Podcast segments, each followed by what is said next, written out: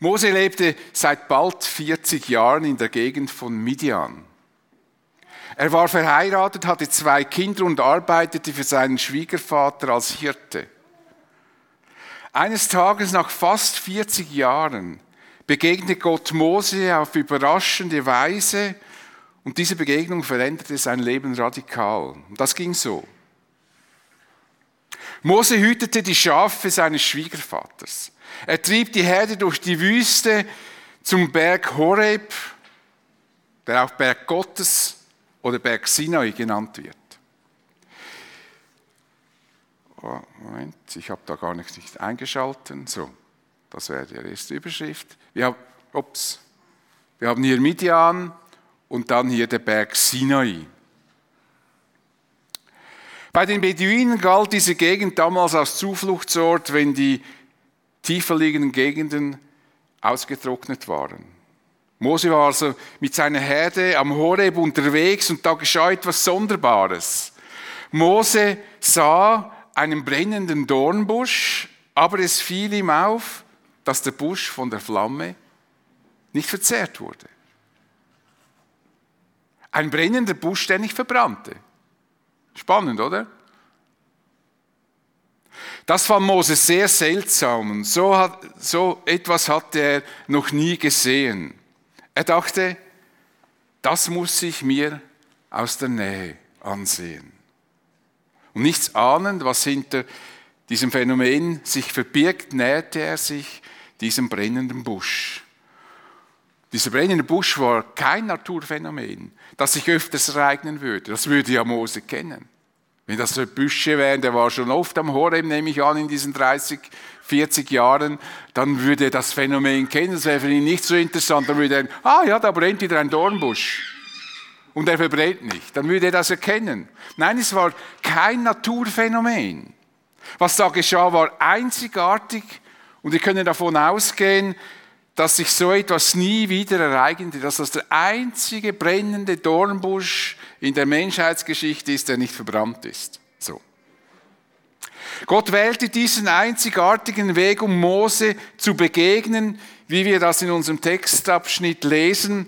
Dort erschien Mose, der, e, dem Engel des Herrn, in einer lodernden Flamme, die aus einem Dornbusch schlug.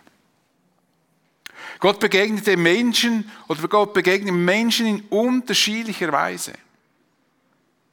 Jederzeit kann er einem Menschen in besonderer und einzigartiger Weise begegnen. Das kann in einem Gottesdienst, in einem Gebetstreffen oder in deiner persönlichen Bibellese sein. Gott kann uns ansprechen und irgendwie merken wir, dass Gott uns auf irgendetwas in unserem Leben aufmerksam machen möchte oder er weckt in uns eine Leidenschaft. Haben schon viele erlebt, in die Mission gehen, die plötzlich so eine Leidenschaft entwickelten, das Evangelium anderen Menschen in anderen Ländern zu bringen. Gott kann uns aber auch an Orten begegnen, an denen wir das gar nie erwarten würden, so wie er Mose hier in diesem Dornbusch begegnete. Gott ist nicht an unsere religiösen Praktiken gebunden. Als ich jung und noch etwas wilder war, geschah etwas, das ich bis heute nie mehr vergessen habe. Damals war ich noch nicht Christ, jedenfalls nicht wiedergeboren. Mit einem Freund war ich im Bündnerland unterwegs, der mich am Ende unserer Tour zum Bahnhof brachte. Ich weiß nicht mehr, was wir zuvor gemacht hatten und ob ich nicht schon ein bisschen alkoholisiert war. Das habe ich alles vergessen. Aber diesen Moment habe ich nicht vergessen. Ich stieg aus, ging die Unterführung durch, um den Zug zu erreichen und der Zug realisierte ich noch in der Unterführung stehend, es ist er mir abgefahren. Und ich war dermaßen wutentbrannt, dass ich einen grauenhaften Fluch in diese Unterführung hineinschrie. Und dieser Hall in der Unterführung warf diesen Fluch wie auf mich zurück. Und ich bin dermaßen erschrocken. Ich bin zusammengefahren. Meine Wut änderte sich in ein Flehen. Gott, bitte, bitte nimm das nicht ernst, was ich jetzt gesagt habe. Bitte verdamm mich nicht. Ich bin flehend aus dieser Unterführung herausgelaufen. Wutentbrannt war ich drin. Das war ein Moment in meinem Leben, den habe ich bis heute nie vergessen. Für mich eine Art Begegnung mit Gott, jenseits von Religion oder religiösem Leben. Das war bei mir zu, zu jener Zeit relativ weit weg. Das war für mich eine Gottesbegegnung, die sich abseits von religiösem Leben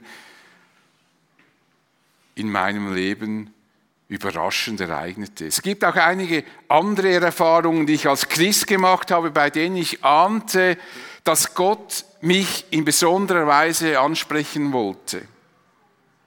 Ich bin jedoch der Überzeugung, dass wir solche Erfahrungen nicht jeden Tag machen. Solche besonderen Begegnungen Gottes sind selten in unserem Leben. Außer du bist ein ganz außerordentlicher Mensch. Mose war immerhin gegen 80 Jahre geworden, er war schon fast 80 Jahre alt, als ihm dieses Phänomen begegnet, als ihm Gott in diesem Feuerbusch begegnete. Soll ich das vorstellen? 80 Jahre.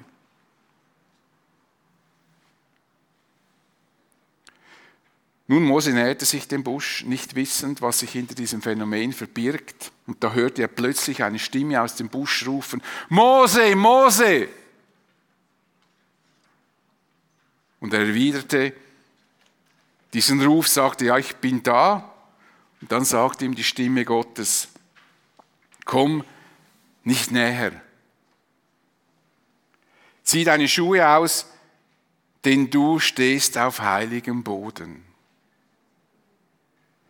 In verschiedenen orientalisch geprägten Religionen war das so und ist bis heute so, dass man an heiligen Städten seine Schuhe auszieht. Das ist eine Geste der Unterwerfung, der Wertschätzung gegenüber Gottes Heiligkeit. Und so zog Mose seine Schuhe aus und näherte sich dann ohne Schuhe diesem brennenden Busch.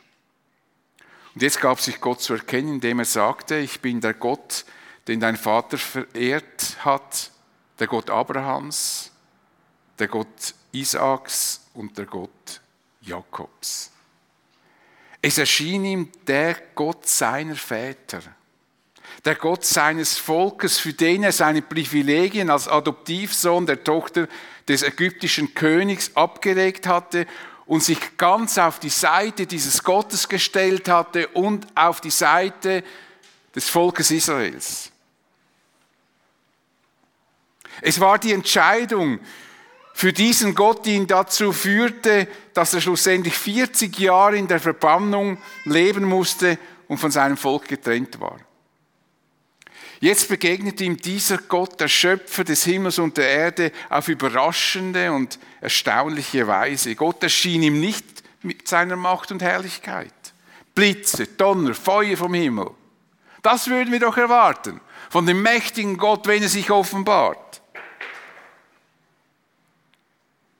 Aber Gott wählte einen leisen und bescheidenen, wirkenden Weg und trotzdem unglaublich einzigartig, um die Aufmerksamkeit Moses zu gewinnen. Eben diesen brennenden Dornbusch, ein brennendes Gestrüpp. Das ist typisch für Gott, dass er sich durch unscheinbare Dinge zu erkennen gibt. Denn die meisten den meisten begegnet Gott, meistens begegnet Gott den Menschen durch das Schwache und durch das Unscheinbare. So schrieb Paulus den Christen in Korinth, was nach dem Urteil der Welt ungebildet ist, das hat Gott erwählt. Was nach dem Urteil der Welt schwach ist, das hat Gott erwählt. Was in dieser Welt unbedeutend verachtet ist und was den Menschen nichts gilt, das hat Gott erwählt. Gott begegnet uns oft im Schwachen und in der Schwachheit. So sagte er einmal zu Apostel Paulus, Meine Gnade ist alles, was du brauchst, denn meine Kraft kommt gerade in der Schwachheit zur vollen Auswirkung. Das ist eben typisch Gott.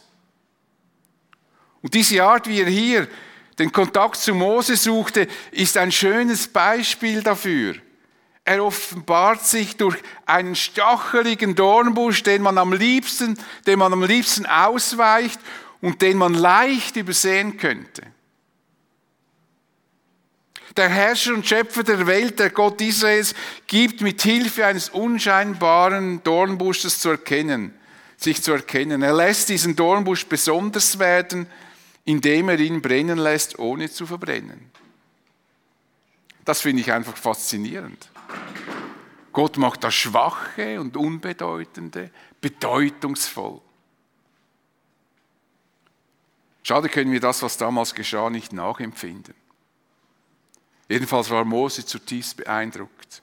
Er verhüllte sein Angesicht oder sein Gesicht, denn er fürchtete sich, Gott anzusehen. Es gibt einen Grundsatz, den wir im Alten Testament finden, wer Gott sieht, der muss sterben. Wenn Gott sich offenbart, dann erheben die Menschen nicht ihre Gesichter zum Himmel und strecken sich Gott entgegen. Wenn Menschen Gott begegnen, dann werfen sie sich diese Menschen zu Boden auf ihr Angesicht oder verhüllen ihr Gesicht, so wie das Mose tat. Später übrigens, am selben Ort, als Gott dem Volk Israel die zehn Gebote gab, sprach Gott zu seinem Volk, sodass das Volk Gottes gewaltige Stimme hören konnte. Soll ich das mal vorstellen? Das ganze Volk hörte, wie Gott die zehn Gebote sagte. Aber die Israeliten wollten die Stimme Gottes gar nicht hören. Sie baten Mose, wir haben Angst. Wenn Gott so mit uns redet, wir werden noch alle umkommen. Alle werden wir sterben. Sprich du an seiner Stelle, sprich du an seiner Stelle zu uns, wir wollen auf dich hören. Mose sprich du mit Gott und berichte dann, was er gesagt hat, denn wir sind unwürdig. Und wenn das noch lange dauert, wenn Gott noch lange mit uns spricht, wir werden alle sterben. Auch der Prophet Jesaja schrak, als ihm Gott begegnete. Verzweifelt rief er, wehe mir, ich vergehe. Denn ich bin unreiner Lippen und wohne unter einem Volk von unreinen Lippen, denn ich habe den König, den Herrn Zebot gesehen mit eigenen Augen. Wehe, ich sterbe. Und auch die erste Begegnung des Petrus mit Jesus zeigt uns dieses Phänomen. Als Petrus zum ersten Mal mit Jesus auf seinem Fischerboot war und seine Netze sich unerwartet füllten, sodass sie zu reißen drohten, musste er, warum auch immer, erkannt haben, wer Jesus sein könnte. Und er fiel Jesus vor die Füße nieder auf sein Angesicht und flehte, Herr, geh fort von mir, ich bin ein sündiger Mensch. Geh fort. Ich bin nicht würdig, in deiner Nähe zu sein. Das zeigt uns, wie heilig Gott ist. Und es sollte uns glücklich machen, dass dieser heilige Gott bei denen, die Jesus lieben, durch den Heiligen Geist in ihnen lebt. Deshalb sind wiedergeborene Christen heilig, nicht weil sie besser wären, als alle anderen Menschen, sondern weil der heilige Gott in ihnen lebt. So könnte man etwas überspitzt sagen, dass der Dornbusch, der ja dafür steht, dass Gott sich dort offenbart, in uns drin ist. Wir leben jeden Tag, jede Minute, jede Sekunde in der Gegenwart Gottes weil er in uns lebt durch den Heiligen Geist. Nun erzählte Gott dem Mose, dass er genau, was er, dass er genau gesehen habe, wie die Ägypter sein Volk Israel unterdrücken. Er sagte, ich habe gehört, wie es um Hilfe schreit gegen seine Antreiber und ich weiß, wie sehr es leiden muss. Selbst wenn mein Volk vielleicht den Eindruck bekommen könnte, dass ich nichts von ihrer Not weiß oder sie denken würden, dass es mir egal sei, mir ist gar nichts egal. Selbst, und das haben wir in vorlaufenden Texten gesehen, selbst wenn das 400 Jahre gedauert hat, muss man sich mal vorstellen, wie lang, wie lang das Volk wartete, bis diese Befreiung dann schlussendlich kam. Ich habe ihr Schreien gehört, sagt er, und ich kenne ihre Leiden sehr genau. Gott war fest entschlossen, sein Volk zu befreien. Er sagte, ich bin herniedergefahren, um es von seinen Unterdrückern zu befreien. Gott war heruntergefahren. Er hatte seinen Thron verlassen, um seinem Volk zu helfen. Gott hatte sozusagen den Himmel verlassen, um für sein Volk zu sorgen. Das tat er auch beim Turmbau von Babel. Dort lesen wir, da fuhr der Herr hernieder, dass er sähe die Stadt und den Turm und die Menschenkinder, denn die Menschenkinder bauten. Und später lesen wir bei dem Bericht über Sodom und Gomorra, Gott sagt, darum will ich hinabfahren, das ist interessant, kommt immer wieder mal vor, dieses, äh, diese Begrifflichkeit, und sehen, ob sie alles getan haben nach dem Geschrei, das vor mich gekommen ist, oder ob es nicht so sei, damit ich es wisse. Und dann auch, als das Volk Israel am Berg Sinai, eben an dem Berg Horeb, an dem Mose jetzt war, die zehn Gebote ihnen gab, da heißt es, als nun der Herr herniedergekommen war auf dem Berg Sinai, oben auf seinen Gipfel, berief er Mose hinauf auf den Gipfel des Berges und Mose stieg hinauf. Jedes Mal, jedes Mal, wenn in der Geschichte etwas Einschneidendes geschieht, kommt Gott hernieder. Er verlässt seinen Thron. Das bedeutet für die einen Gericht und für die anderen Gnade und Rettung. Und genau so kam Gott hernieder, um uns zu retten. Dafür kam er in einer unfassbaren Radikalität zu uns Menschen, denn Gott besuchte die Erde als Mensch in seinem Sohn Jesus Christus. Gott kam hernieder auf diese Erde. Hebräer wird das so berichtet. Viele Male und auf verschiedene Weise sprach Gott in der Vergangenheit durch die Propheten zu unseren Vorfahren. Jetzt aber, am Ende der Zeit, hat er durch seinen eigenen Sohn zu uns gesprochen. Der Sohn, der von Gott bestimmte Erbe aller Dinge, durch ihn hat Gott die ganze Welt erschaffen. Und durch ihn ist er hinuntergekommen auf diese Erde zu uns, um uns zu retten.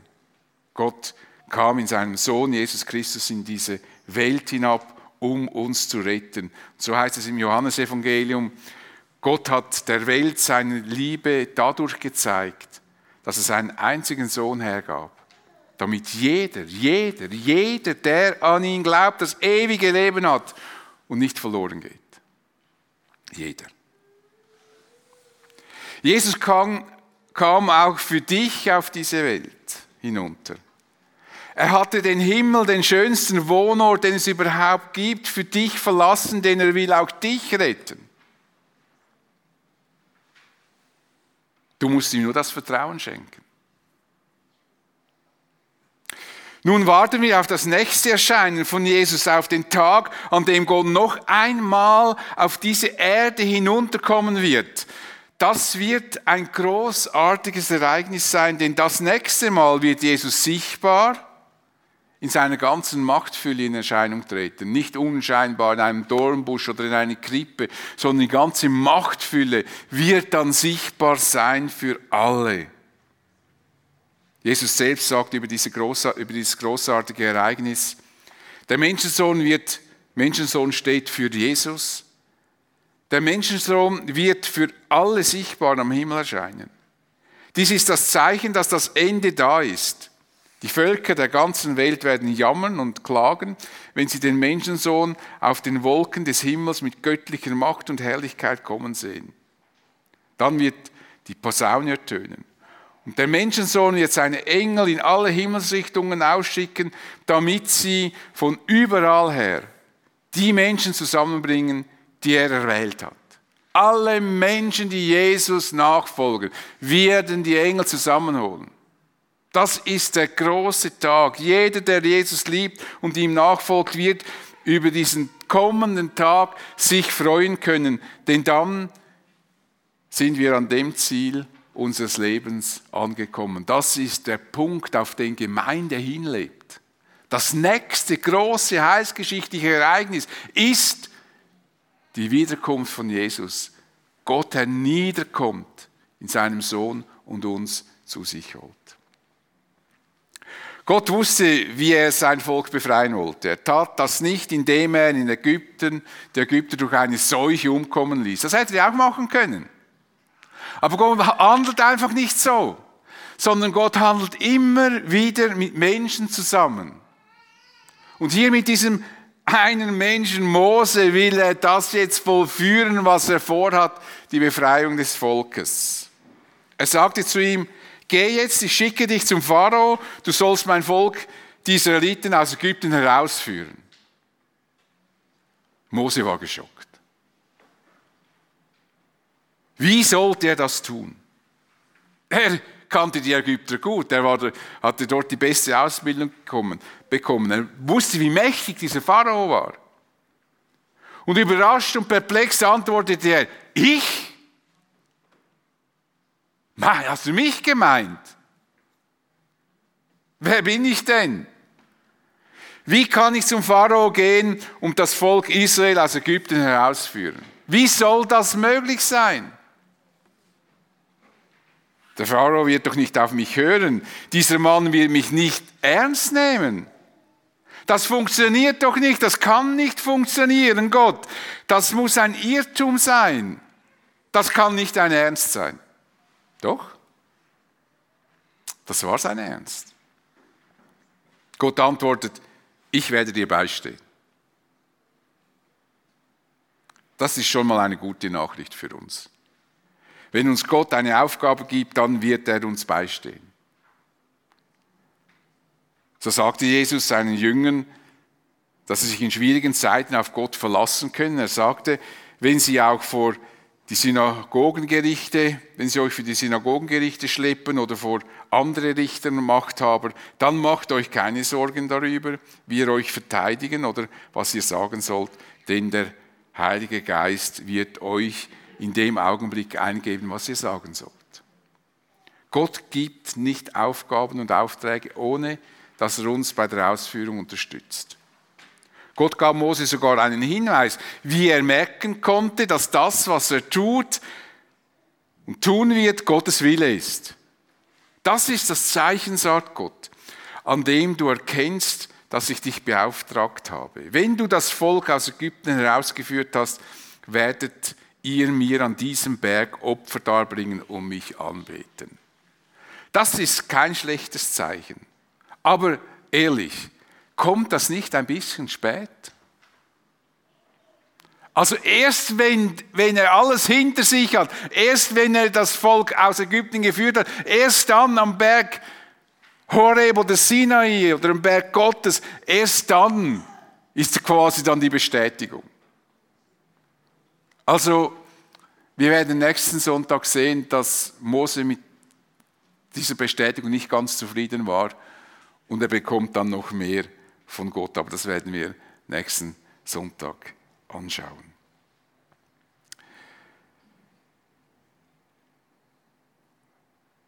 Und er wollte wissen, Mose, was er denn den Israeliten sagen sollte.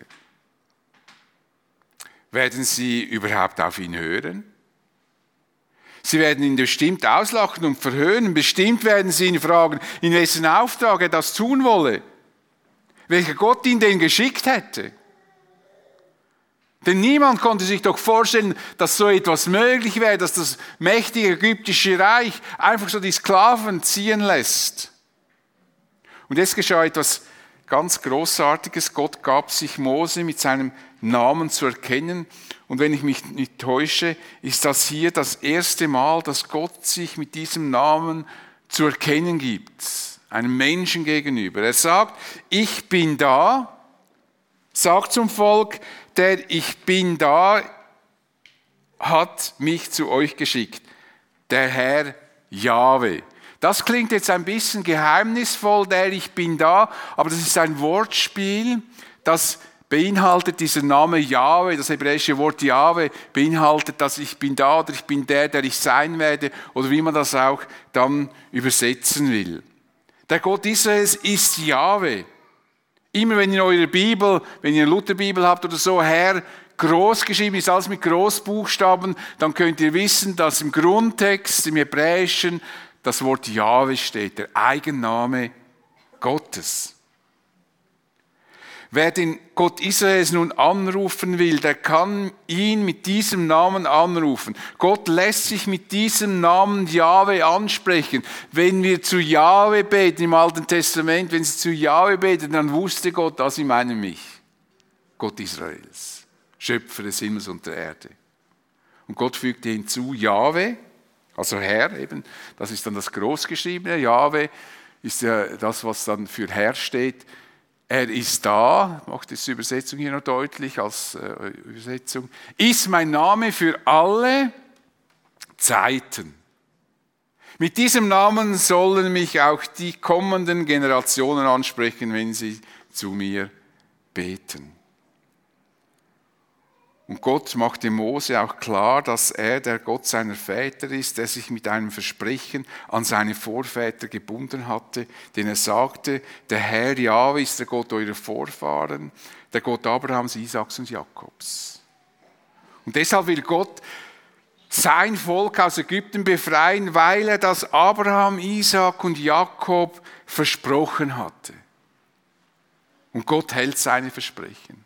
Und so sagt er weiter, wenn du so zu ihnen sprichst, werden die Ältesten des Volkes auf dich hören. Dann musst du mit ihnen zum König von Ägypten gehen und ihr sollt zu ihm sagen, der Herr, also Jahwe, der Gott der Hebräer, ist uns erschienen, deshalb wollen wir drei Tage reisen weit in die Wüste gehen und dort dem Herrn, unserem Gott, Opfer darbringen. Es wird also schwierig werden, dachte Mose. Wir werden noch sehen, nächsten Sonntag, er sträubt sich mit Händen und Füßen gegen diesen Auftrag. Das sah er also einfach nicht möglich. Das ist schon noch interessant. Mose hat eine Gottesbegegnung. Er weiß, er spricht mit Gott. Aus diesem Dornbusch. Und er sträubt sich.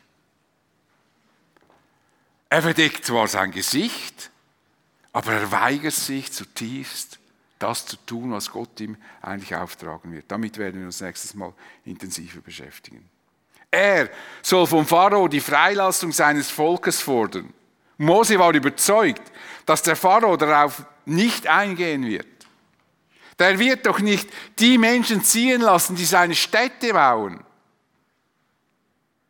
Die ganzen Bauten kämen zum Erliegen. Es entstünden gigantische Bauruinen. Das kann er sich einfach nicht vorstellen. Das wird der Pharao nicht zulassen. Und wir kennen das irgendwie.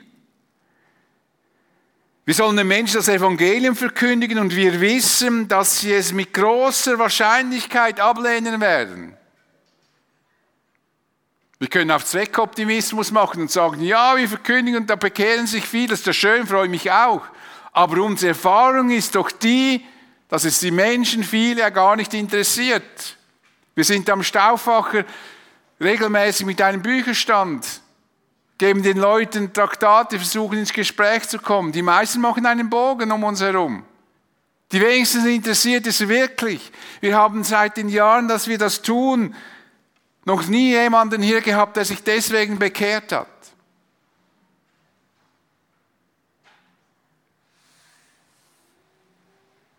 Nichts, das sich sichtbar geändert hätte. Aber wir sollen einfach das tun, was wir zu tun haben. Gott wird uns darin unterstützen. Und was daraus wird, liegt schlussendlich in Gottes Händen. Wir wissen nicht, was da alles geschehen ist mit Menschen, die bei uns etwas bekommen haben im Gespräch. Vielleicht war das ein, ein Steinchen in dem Puzzle, das sie zu Jesus finden. Vielleicht haben sie nicht zu Jesus gefunden. Wir wissen es einfach nicht, aber wir tun es trotzdem. Und Gott wusste schon, was er tun wird. Und er versprach Mose, dass er schlussendlich das Gelingen schenken wird. Ich will diesem Volk Gunst verschaffen bei den Ägyptern, dass, wenn ihr auszieht, ihr nicht leer auszieht, sondern jede Frau soll sich von ihrer Nachbarin und Hausgenossin silberne und goldene, geschmeidige Kleider geben lassen. Die sollt ihr euren Söhnen und Töchtern anlegen, von den Ägyptern als Beute mitnehmen. So. Aber das werden wir dann sehen, war für Mose nicht überzeugend. Aber eines wird hier deutlich, wenn Gott eingreift, dann tut er das meist, indem er sich mit Menschen verbindet. Hier hat das Heilsgeschichte noch eine tiefere Bedeutung, weil Mose ein Typus auf Christus ist. Aber es ist interessant, dass Gott immer mit Menschen zusammenwirkt. Gott möchte mit uns zusammenarbeiten, ob wir das verstehen können oder nicht. Meistens dauert es für uns zu lange, bis Gott handelt. Meistens finden wir die Aufgaben, die zu erfüllen wären, schwierig, wenn nicht unmöglich. Aber, und das sollten wir nie vergessen, für Gott ist nichts unmöglich. Eines ist ganz sicher, Gott wird uns ans Ziel bringen, wenn wir ihm treu bleiben. Selbst wenn uns die Hürden dorthin zu hoch scheinen, Gott wird uns helfen. Denn er ist der lebendige, mächtige, heilige, gerechte, barmherzige, liebende und gnädige Gott. Er ist Herr über alle Herren, König über alle Könige. Der Gott, der die Welt erschaffen hat und dem alle Macht gehört, wird uns ans Ziel bringen. Jesus sagte einmal den Sadduzäen, die nicht an ein Leben nach dem Tod glaubten, dass gerade Mose auf diese Tatsache hingewiesen habe, dass es ein Leben nach dem Tod gäbe, indem er über die Begegnung am Dornbusch geschrieben hat.